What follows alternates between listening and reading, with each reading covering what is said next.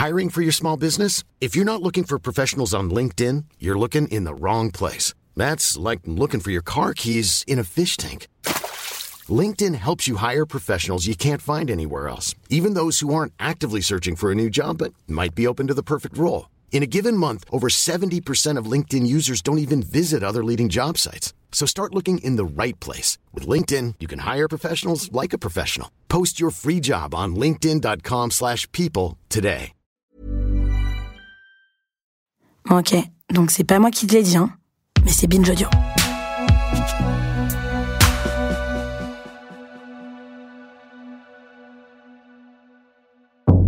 Attention, certains détails dans ce récit peuvent être choquants. Mytho, épisode 4, Vie et mort par procuration.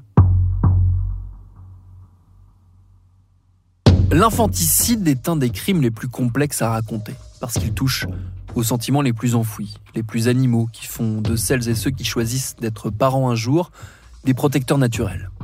Aussi, quand on passe du rôle de défenseur, d'ultime rempart face à la dureté de la vie, à celui de bourreau, d'assassin, de celui qui donne la mort, le cheminement qui fait passer d'un état à l'autre ne révèle jamais l'ensemble de ses mystères, de ses secrets, de ses sinuosités intimes. Dans le cas de Lacey et Garnet Spears, tout ça se vérifie. Et au drame épouvantable du meurtre d'un enfant de 5 ans, s'ajoute une difficulté supplémentaire, celle qui accompagne les affaires de mensonges, de mythomanie, là aussi très souvent insondable.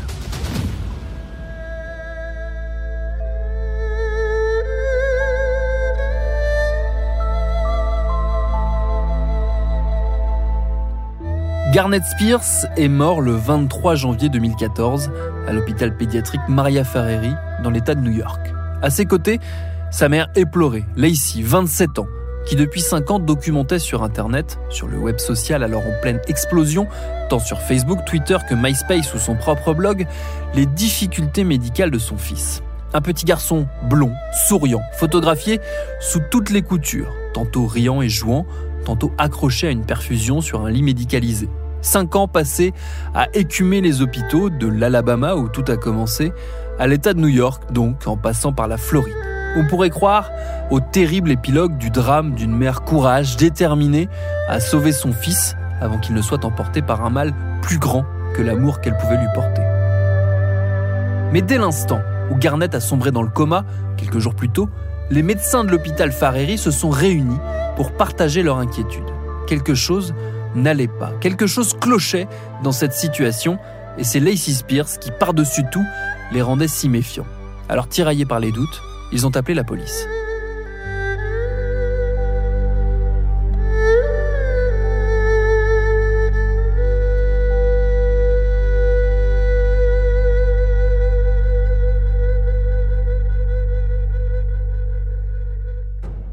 Avant d'aller plus loin, revenons là où toute l'histoire a démarré, dans la petite ville de Decatur, dans le très religieux État d'Alabama, au sud des États-Unis ce coin qu'on appelle la Bible Belt, tant la religion y est présente. Decatur a d'ailleurs longtemps détenu le record du nombre d'églises par habitant, ça vous situe un peu le décor.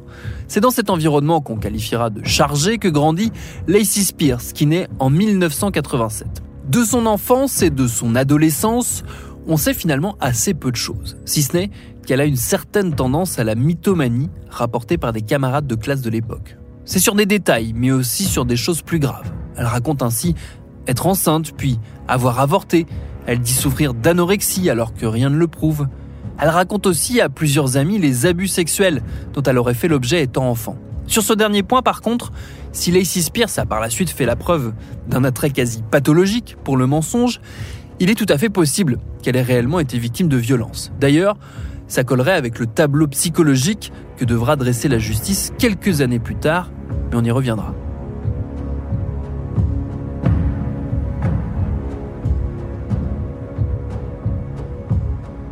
Si on sait peu de choses sur ces jeunes années, un élément en revanche revient avec certitude. Lacey, très jeune, est fascinée par la parentalité et les enfants en bas âge. Elle fait de courtes études et trouve un emploi dans une garderie où elle séduit les jeunes parents par son dynamisme, sa bonne humeur, son entrain à s'occuper des petits. Elle devient notamment très amie avec une des mères qui fréquente l'endroit, Autumn, une toute jeune maman qui a eu son fils alors qu'elle était encore adolescente. Il s'appelle Jonathan, mais tout le monde l'appelle John John. C'est un petit ange, aux cheveux blonds, tout bouclés. Lacey l'adore. Elle le chouchoute et se met à le garder après son service chez elle. C'est pour rendre service à Autumn, bien sûr. Et puis, elle s'en occupe si bien, alors pas de quoi s'alarmer. Là où la jeune maman se met à douter, c'est lorsqu'une amie commune lui montre la page MySpace de Lacey. Et là, surprise, des dizaines de photos de John John. John John souriant, John John dormant, John John mangeant. Et dans les commentaires, des connaissances qui, très classiquement, disent à Lacey qu'il est beau, c'est le tien, et elle qui répond oui. Autumn la confronte, mais Lacey s'en sort, dit qu'elle est désolée, apitoie son amie, qui finit par passer l'éponge et la laisse continuer à garder John John. D'autant plus qu'il a maintenant sa chambre à lui, dans l'appartement de sa nounou, avec un lit tout neuf que Lacey a demandé à son voisin du dessous, Chris, d'installer. Chris, par ailleurs, passe de plus en plus de temps avec Lacey. Les deux entament une liaison qui va durer quelques semaines. Puis elle y met un terme, sans trop d'explications. Et quelques temps plus tard, elle annonce à Chris qu'elle est enceinte. Un peu surpris mais pas hostile à l'idée, le jeune homme lui propose de redonner une chance à leur couple. Ils se mettent à parler de mariage, commencent à se projeter, à imaginer des prénoms pour le petit garçon qui va naître. Et une nouvelle fois, Lacey met un terme brutal à tout ça. Elle affirme à Chris que le bébé finalement n'est pas de lui, le menace d'appeler la police s'il s'approche d'elle et coupe tous les ponts.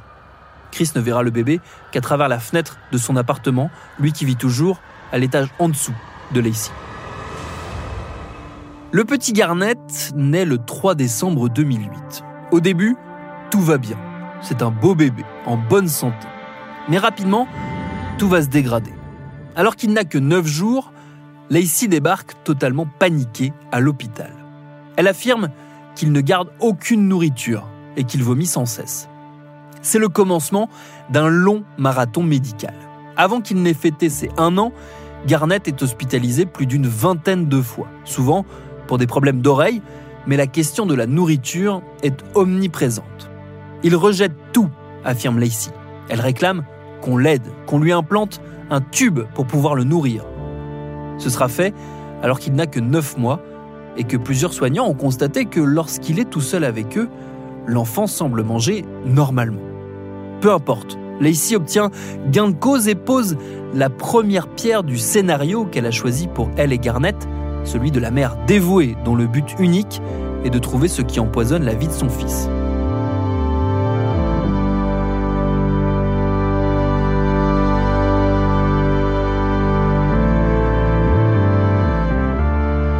Elle lance en plus de ses divers comptes sur les réseaux sociaux, déjà bombardés de photos du bébé, à l'hôpital comme à la maison, un blog dédié à sa quête de réponse face à un monde médical rendu impuissant par la maladie de son fils. Si cette démarche lui attire une sympathie grandissante sur le web, dans les groupes de jeunes mamans par exemple, qui fleurissent sur les réseaux sociaux, elle commence à susciter une certaine suspicion dans son entourage le plus immédiat, dans sa famille, dans ses anciens amis de lycée.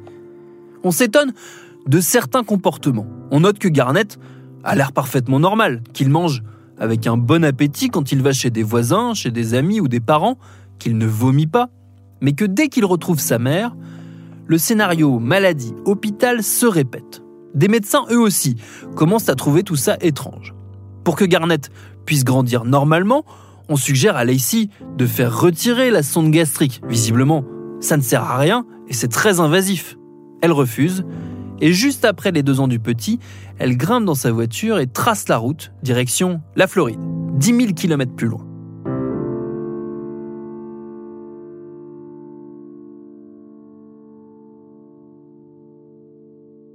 Là-bas, elle trouve refuge chez sa grand-mère. Les premiers mois sont idylliques. Garnett semble se porter comme un charme, et Lacey a l'air de retrouver une vie un peu plus apaisée. Mais rapidement, les choses s'emballent à nouveau. Lacey noue des relations, mais elle leur livre des récits qui les mettent mal à l'aise. Ainsi, elle raconte à l'une de ses nouvelles amies que Garnett est le fruit des viols répétés qu'elle aurait subis de la part de son propre père. À une autre, elle donne une version différente. Malade une fois encore, Garnett passe de médecin en médecin. Certains s'étonnent de ces analyses qui ne correspondent aucun mal connu. Elle, est de plus en plus dure avec le corps médical dans ses postes sur le web. Elle rejette tout en bloc les antibiotiques, les vaccins, la médecine occidentale. La voilà convertie aux médecines qu'on appelle pudiquement non conventionnelles, aux thérapies holistiques. Elle devient une ardente militante du naturel, rejette le plastique, les micro-ondes et s'intéresse de près aux écoles alternatives, notamment aux écoles Waldorf-Steiner, cette pédagogie mystique née en Allemagne au début du XXe siècle, qui connaît un succès grandissant chez les néo-hippies américains qui y voient une issue de secours face à un monde néolibéral de plus en plus cynique et terre à terre.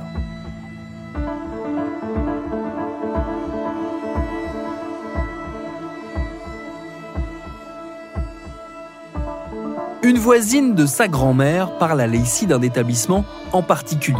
Il répond au nom très explicite de la communauté. Il est situé à Chestnut Ridge, dans l'État de New York. L'endroit comporte à la fois un centre de formation pour les futurs enseignants des écoles Waldorf-Steiner, un lieu d'accueil pour personnes âgées et handicapées, une ferme en biodynamie, un restaurant, une maison d'édition, une école, bref, toute une micro-société réunie par les valeurs anthroposophiques du nom de la pensée ésotérique développée par Rudolf Steiner, souvent associé à pas mal de pseudosciences et régulièrement accusé de dérives sectaires.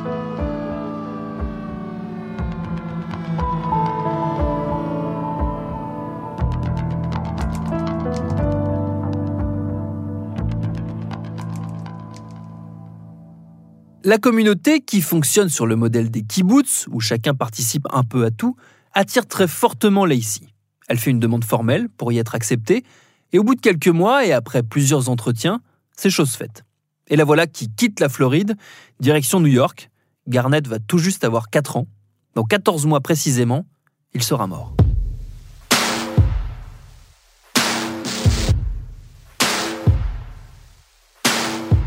Arrivé là-bas en 2012, Lacey commence à sentir les choses tourner. De temps en temps, au milieu des commentaires pleins de compassion et de prières pour elle et Garnett, des doutes émergent, des questions gênantes sont posées. Alors elle dégaine une nouvelle carte. Dans un post sur son blog, elle livre l'autre drame de sa vie. Non seulement Garnett est atteint d'un mystérieux mal incurable, mais pire encore, son père, le mari de Lacey, est mort. Elle raconte ainsi que le petit est le fruit d'une passion dévorante et mutuelle avec son âme sœur, un certain Blake, un policier de l'Alabama, dont elle poste plusieurs photos en uniforme, mais jamais avec elle ni son fils. Elle l'affirme pourtant, Blake était l'homme de sa vie, et il est mort dans un tragique accident de voiture, voilà maintenant un an.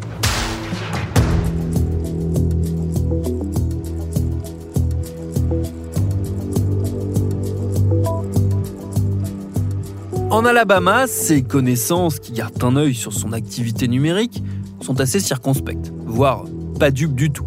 Mais pour les autres, la supercherie fonctionne et les commentaires repartent de plus belle.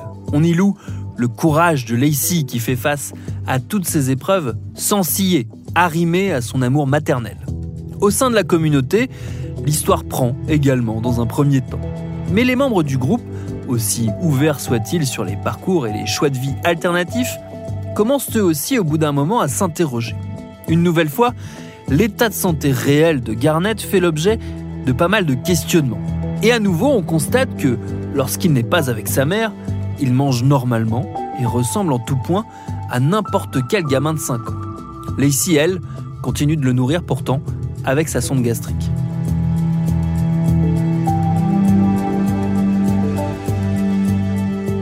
Le 17 janvier 2014, l'institutrice de Garnett, qui passait dire bonjour un après-midi, tombe sur le petit, allongé sur le canapé, une poche accrochée à son tube, l'air assez mal en point. Quelques heures plus tard, Lacey appelle en urgence une amie. Garnett a convulsé. Il faut d'urgence aller à l'hôpital. Là-bas, les choses semblent s'améliorer, comme d'habitude, puis elles se dégradent à nouveau. Il faut héliporter Garnett jusqu'à Westchester où se trouve l'hôpital pédiatrique Fareri. C'est là-bas que tout va se jouer, que Garnett va mourir une semaine plus tard, mais aussi que les mensonges de Lacey vont voler en éclats, même le plus sombre d'entre eux.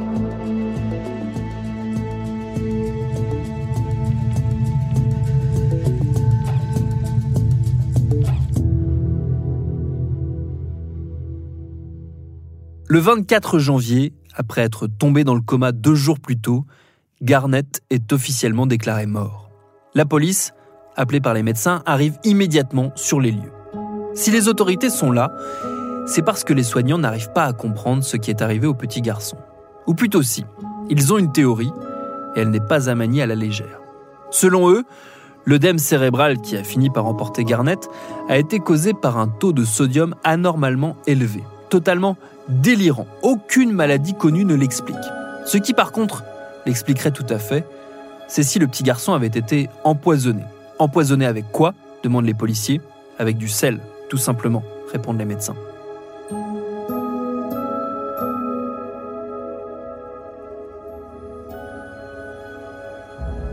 Interloqués, les enquêteurs se mettent en ordre de marche et ils perquisitionnent l'appartement de Lacey. Sur place, ils croisent une voisine très embarrassée. Elle leur explique que Lacey l'a appelé et lui a demandé de faire disparaître l'une des poches qui servait à nourrir Garnett. Et surtout, de n'en parler à personne. Raté, les policiers la récupèrent tout comme ils mettent la main au beau milieu des nombreux médicaments qui composent les traitements de Garnett sur un gros pot de sel de table. Mais il y a pire. En discutant avec une des infirmières, ils apprennent que pour surveiller la venue d'éventuelles convulsions, Garnett était filmé en permanence. Et sur la bande vidéo, les policiers découvrent que c'est après avoir été emmené par sa mère dans la salle de bain, qui n'était pas filmée, que par deux fois l'état de Garnett s'est aggravé jusqu'à l'issue fatale. Ils constatent aussi que Lacey sort de la salle de bain en dissimulant un sac et un pot blanc qu'ils ne retrouveront pas. Et qu'elle passe un temps infini sur son téléphone, à photographier Garnett alors qu'il est au plus mal, à poster des appels à les soutenir, elle et lui, sur les réseaux sociaux où elle commente en temps réel la dégradation de l'état de son fils, et, les policiers le découvriront plus tard, à faire d'étonnantes recherches sur le web au sujet de l'hypernatrémie, soit l'augmentation du taux de sodium dans le sang.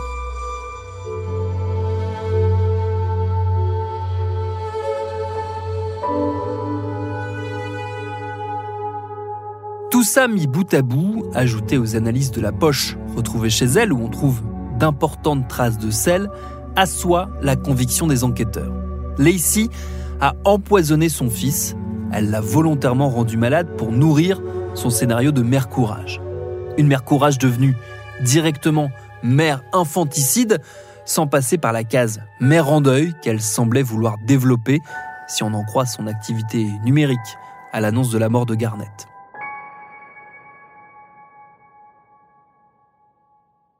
Reste à comprendre pourquoi. Et la justice va achoper sur ce point. Lessie nie tout en bloc. Elle reconnaît quelques mensonges, sur le père de l'enfant notamment, mais assure qu'elle n'a jamais fait de mal à son fils. Le juge en charge du dossier, lui, va expertiser à l'appui estimer qu'elle souffre d'une maladie psychiatrique très rare, le syndrome de Munchausen par procuration. Un trouble dont l'existence même est très controversée tant il a servi de nombreuses fois à accuser de maltraitance des mères, célibataires la plupart du temps, qui n'avaient absolument rien fait. Toujours est-il que la littérature médicale, au fil des décennies, a fini par en définir un cadre assez précis. On y décrit un parent, souvent la mère, qui rend volontairement malade son enfant pour obtenir en retour de l'attention, un statut, une valorisation pour son courage et son altruisme. Si les cas sont très rares, ils se finissent rarement bien. Il y a une affaire célèbre aux États-Unis, celle de Didi Blanchard, une jeune fille qui a fini par assassiner sa propre mère, sa mère qui l'empoisonnait.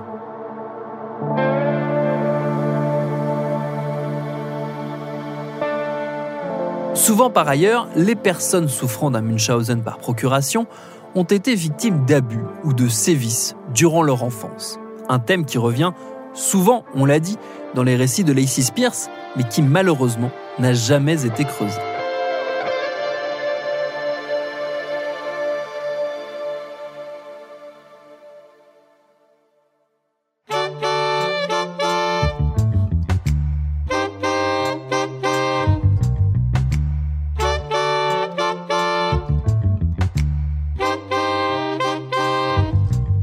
Au terme de deux procès, dont un en appel, Lacey a été condamnée en 2015 à 20 ans de détention. Elle purge sa peine dans l'État de New York, dans la prison pour femmes de Bedford Hills, à 25 km à peine de là où son fils, Garnett Paul Thompson Spears, a poussé son dernier souffle.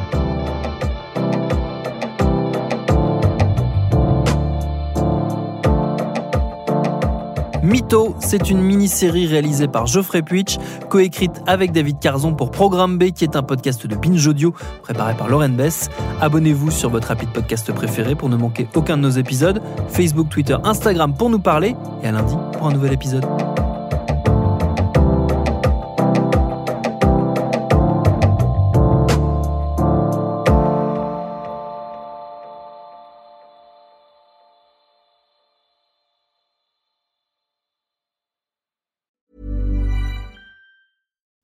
When you make decisions for your company, you look for the no-brainers. And if you have a lot of mailing to do, stamps.com is the ultimate no-brainer. It streamlines your processes to make your business more efficient, which makes you less busy. Mail checks, invoices, legal documents, and everything you need to keep your business running with stamps.com. Seamlessly connect with every major marketplace and shopping cart. Schedule package pickups and see your cheapest and fastest shipping options from different carriers. With rates up to 89% off USPS and UPS rates. And with the Stamps.com mobile app, you can take care of mailing and shipping wherever you are. Make the same no-brainer decision as over 1 million other businesses with Stamps.com. Sign up with Code PROGRAM for a four-week trial, plus free postage and a free digital scale. No long-term commitments or contracts. That's stamps.com. Code program.